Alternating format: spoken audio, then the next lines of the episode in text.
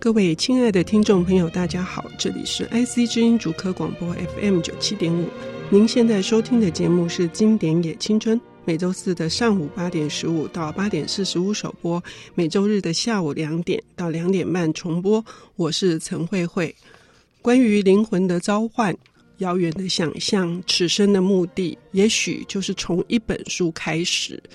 这件事情对一个读者来说是这样的，但是对一个非常有想法而且思考这块土地以及人以及我们未来可能要往哪里走的一个编辑来说，那么意义更形重大。那我们今天邀请到的这个领读人呢，我是他的读者啊，就是是呃这几年来非常活跃，然后出了很多重要的著作，像是《二十一世纪资本论》，以及我一直在读的《百年追求》，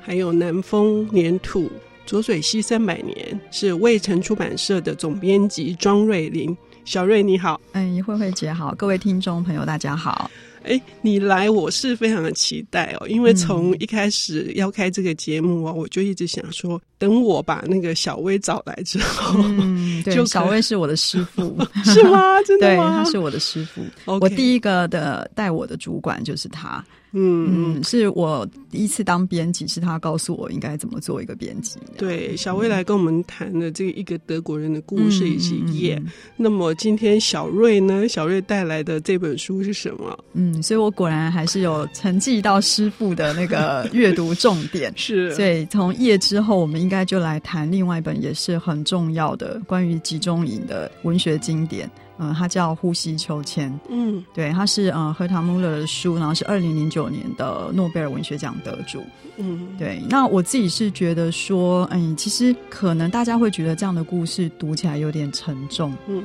但是呢，这一些人类历史的经验，它又那么特别。嗯，然后他有些体会，他他好像在帮我们体会到人的极限。嗯，人在面对某些处境的时候。他可以被逼出什么样的东西？嗯，然后我觉得穆勒给了我们一本很沉重又很美丽的一本，嗯，应该算是它是它有一点纪实，但是它也是小说这样子。嗯，对。你刚刚提到在人类的历史经验里面，哈，当然像这样子集中营的受难，嗯嗯，并不是每一个人都遭遇到的。嗯，可是。呃，人的一生当中总是呃有一些事件，嗯嗯，那有一些特别的，比如说，就以我们台湾自己来说，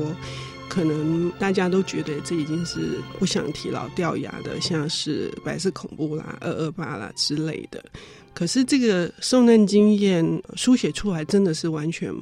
不同的事情，尤其是心存的这个高度，或者是说对于自己的这种解脱，或者是嗯嗯，你觉得这本书？我觉得这一类的文学书写，它有很大意义，就是说，即便你跟他没有一样的受难经验，嗯、但是它其实展现的是人的存在。嗯，嘿，他到底是一个什么样的状态？嗯，所以你可能会，你可能当他提到那种被侮辱，或者是说。像我觉得这本书的开头就非常震撼，嗯，就是他们他们就是在送上火车嘛，然后不是就是要被送去集中营的路上，嗯，中间就是让他们下来集体上厕所，嗯，然后那一幕就说他们在一片白茫茫的雪地上，他们就下令，指挥官就下令说所有人脱裤子，嗯，无论你要不要上，你就是要蹲下来上这样，嗯，然后他说他那一刻突然间觉得，就是月月色照在他们每个人的背上，嗯，然后他们又害怕，然后又真的上厕所。然后那时候觉得自己连内脏都非常的低贱，这样子，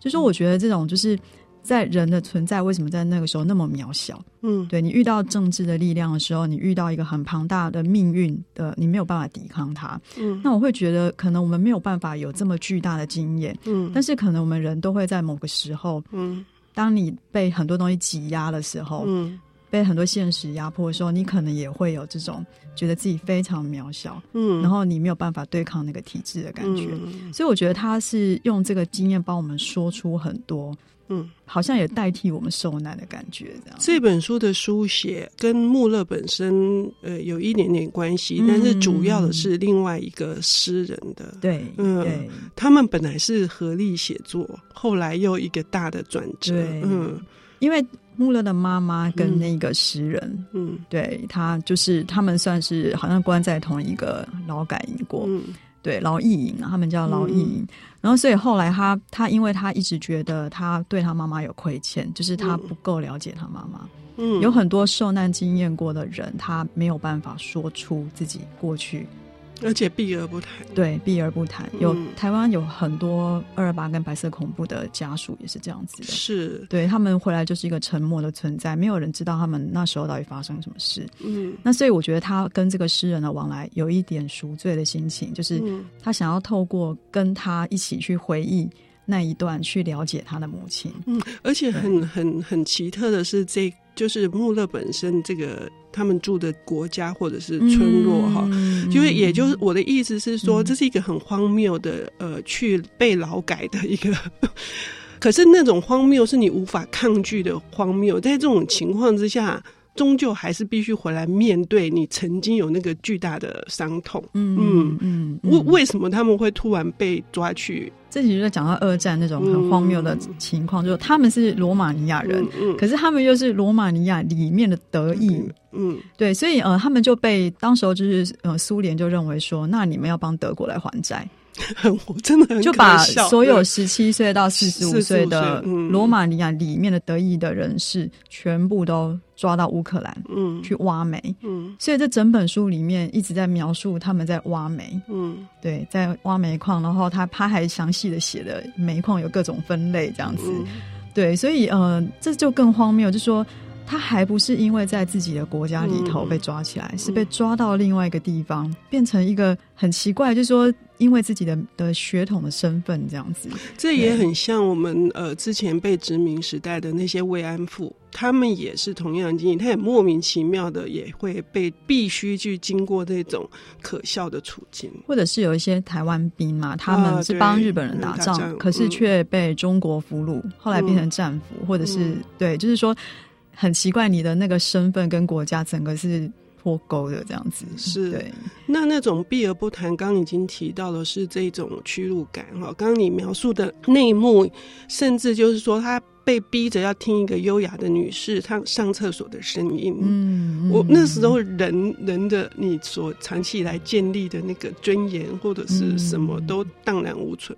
可是，在这样的情况之下，除了屈辱之外，穆勒这本书为什么得诺贝尔文学奖？然后他之所以会那么，嗯、除了他个人的这个赎罪以外，小瑞，你觉得你读到最深刻打动你的是什么？我觉得让我印象深刻的就是他怎么描述饥饿这件事情，嗯、因为它里面其实有不断重复出现的几个意象，嗯、比如说他因为挖煤，所以他喜欢用那个圆锹，嗯，对，他觉得他内心有一个圆锹，嗯，嗯，叫心锹，对，叫心锹。然后他他一直在描述一个叫做饥饿天使，嗯，他觉得每个人旁边在劳改营里面的每个人旁边都有一个饥饿天使，这样，嗯、然后那个饥饿天使他们每天就是在跟这个饥饿天使搏斗这样子。对，就然后每天早上起来，他还创造一个叫什么面包陷阱，就是，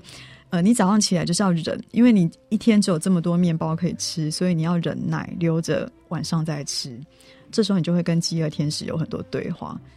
对，那个饥饿天使到最后已经变拟人化了。对，比如说因为饿到极致，然后可是太阳很好，阳光很好。然后他们采的草叶，就是那种可以吃的那些野菜，野菜也已经都变粗了，嗯、变成灌木了。这个时候说阳光对他们很好，是说他们可以晒晒饥饿。嗯、我觉得那个描写的是，这是穆勒特有的一个文体。嗯，你觉得是受这个诗人的影响，还是？对，就是说我我我觉得他，嗯，这就是他很厉害的地方，嗯、就是说他怎么样把。一些处境，他用他不是直接很写实的描述，他反而就是这是他这本书很有诗意的的一个原因。嗯，对，他好像可以透过很多就是在拟人化，然后象征化，然后就是他其实就算这么痛苦，你还是觉得哇，被他讲的怎么那么美丽这样子。对，就是就是因为因为可能他主要的这个主角本身是一个诗人，所以他本来就会有很多他的 mind 的自己的 image 这样子。嗯，对。好，我们刚刚已经听到这个魏晨的总编辑庄瑞玲来跟我们谈这一本诺贝尔文学奖得主的《呼吸修签》，讲到里面的饥饿的意象，用一个美的诗意的方式表示，可是却是沉痛的。如何沉痛法？我们休息一下，等一下回来。嗯。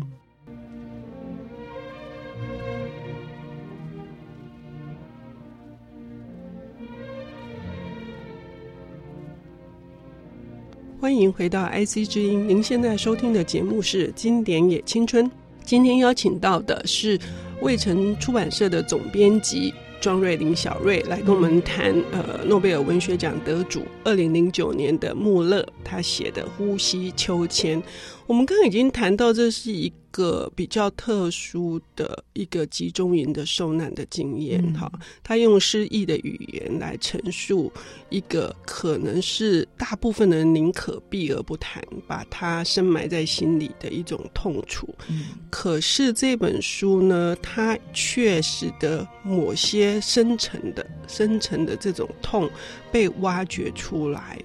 就是小瑞谈到，就对你来说，这个饥饿的描述是让你印象深刻的。可是除此之外，就是，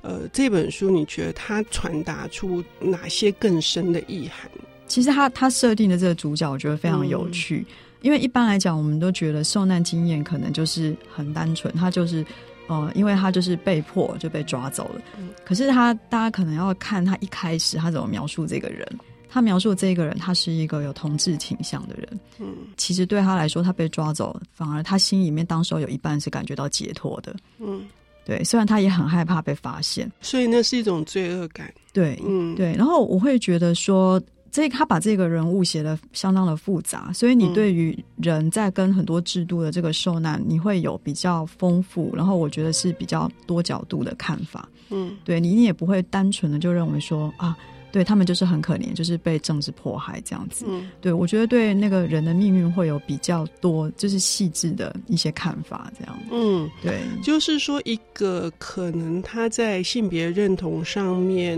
有些不同的一个人物的命运，跟他后来遭受的这一段另外一种形式的制度政治的这种破坏。互相结合，使得那个冲突更加的就是显著嘛。因为我觉得这本书会让我常常觉得，如果各位朋友是对转型正义这个问题有兴趣的话，嗯、我很建议你们看，是因为台湾常常在谈很多转型正义的问题的时候，嗯、会把受难以及受难者的恢复，不管是名誉或金钱的补偿，把它看作可能是单纯有一个邪恶的政党、嗯、或者是邪恶的政府过去做了什么事情。嗯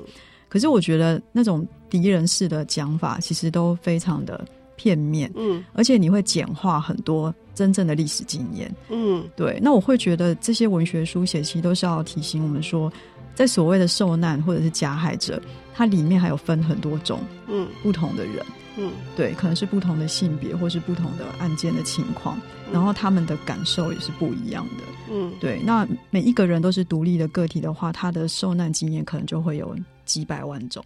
对，那我会觉得说，这些都是让我自己回头再看，因为那我们怎么去看台湾自己的白色恐怖的这些经历者，包括他的家属，嗯、那这也是我之前做那个无法送达的遗书的体会，啊、对，因为那一本。呃，无法送达遗书里面就是企图用比较文学的方式去呈现每一个个案，嗯，他们以及他们的家人现在是什么情况，嗯，那当然，我觉得跟穆勒的已经达到了文学层次来比较，我觉得还台湾对这方面的描述跟再现，我觉得还是比较基础这样子，嗯，对，所以我一直觉得说我们在看这些书的时候，可能不要认为它就是跟我们没关系，嗯，觉得哦，罗马尼亚好遥远哦，然后二战。距离现在六十几年，好遥远。其实它都在 mirror，就是映射到我们自己的问题，这样。那也会反映，就是说，反映这个人，不管是书写者，或者是说他里面就是假借的这个主角，他们个人在这个大环境底下，他们自己应该如何找到一个或是出口，或者是说，他们可能会有一个终极的归宿吗？意思就是说，它不是一个只是一个巨大的体制的破坏，还有跟个人的相关，对，对个人的那种存在的恢复。因为它它里面它有描述到说，它里面不是会去讲他们怎么对待死去的人，嗯，他们会就是没有办法，就是说，就是他只能放下自己作为一个人的羞耻感，嗯、就是因为那些死掉的人，他们可能会藏着面包，嗯，所以他们第一时间就是要先。剥开他的衣服，嗯，把他身上的衣服都全部抢下来，因为你要保暖，然后你要抢他的食物，嗯，对，然后一开始会觉得非常羞耻，自己怎么会做这种，好像也是去加害、掠夺别人的这个角色，因为你已经是一个被掠夺者了嘛。嗯、但是在那个环境之下，人就是有可能会做这样的事情。嗯，其中有一幕也让我印象深刻，就是说他藏了面包，可是却有不速之客来的，是六只呃肥嘟嘟的刚生出来的小老鼠。嗯，那小老鼠要吃掉它好不容易攒下来的粮食的时候，它的处理方式是，我觉得那太惊悚了。那太惊悚，就是他最后觉得说，因为我要保护你们。我要保护你们，不是保护面包，所以他用布把那个六只还是嫩嫩的小老鼠走到雪地上，移到粪坑里面，一抖，全部小老鼠都抖进了。然后他的说法是：我为了保护你们。嗯，那所以那个你就那些小老鼠不就是等于？所有的，它也是生命，对，而且也可以是其他的被抖掉的人，对，其他的在这个劳改营里面没有办法生存的，嗯、想要拿到一点粮食的，嗯，所以那个意象在，就是说，如果说刚小瑞说的是，如果个人的那个体会已经到了这种。哦，我觉得是真的是一种很象征性的全体的受难者的，嗯，嗯，那写出来真的是很美啊，嗯。嗯，对，而且我觉得他这整个以说这以这个诗人为核心的这个经验，他因为他很诚实，嗯，我觉得他某部分他可以揭露到这个程度，嗯，应该是他很诚实的面对自己曾经经历的那那四五年的经验，嗯，因为还有很多经历过受难经验的人，他不愿意去承认自己。同时可能是加害者这样子，嗯，对，所以其实更加深层的去探讨说，即使是一个独特的经验里面，你你所面临的处境，也可能是你反其道而行，嗯、是这样子吗？嗯嗯，我对我是在这本书里面看到，就是会把那个，呃，我觉得人的那个复杂性，那可能你你对一些历史的造成的悲剧。你可能内心也会比较宽待，是说为什么会发生这些事情？嗯，对，因为就是比如说劳役营里面可能也有一些干部嘛，那他们在管理这样子的地方的时候，嗯、我想他们有很多人内心是很挣扎的。嗯，对，那甚至他们有时候是先进去当受难者，之后从受难者变干部，啊、突然被升官了。对对对，就是说人的身份在命运的这个里面，它是很多重的，而且会转移的。嗯、对，那这个时候就说。他其实所有的故事都是在企图要去问说：“哎，那人到底是什么？嗯，就是你做了哪些事是人，哪些事情不是人？这样。”嗯，回到一个最基础的问题，就是这个书名，我不知道小瑞想到这个书名，你的体会是什么？有，因为他他大概有几个意象，就是会一直重复出现。那包括说他讲到他的胸口。好像那胸中藏着一个秋千，这个感受，嗯，对，所以我觉得我每次看到他写这个，我就会跟着呼吸困难，嗯，对，所以我想说，嗯，他真的有达到那个暗示的效果，这样，嗯，对，嗯，那个也是他比例万钧哈，我也是非常推荐各位听众朋友，嗯，能够感受一下这本书的这个很精炼的诗意，那个诗意，我觉得甚至比一个具体的影片还要更。力量更大，嗯，没错，嗯，今天非常谢谢小瑞带来这本《呼吸秋千》，嗯，谢谢大家，我们要向穆勒致敬一下，对啊，很希望那个还 还可能再继续读到他别的作品。OK，谢谢，下回见，嗯，拜拜。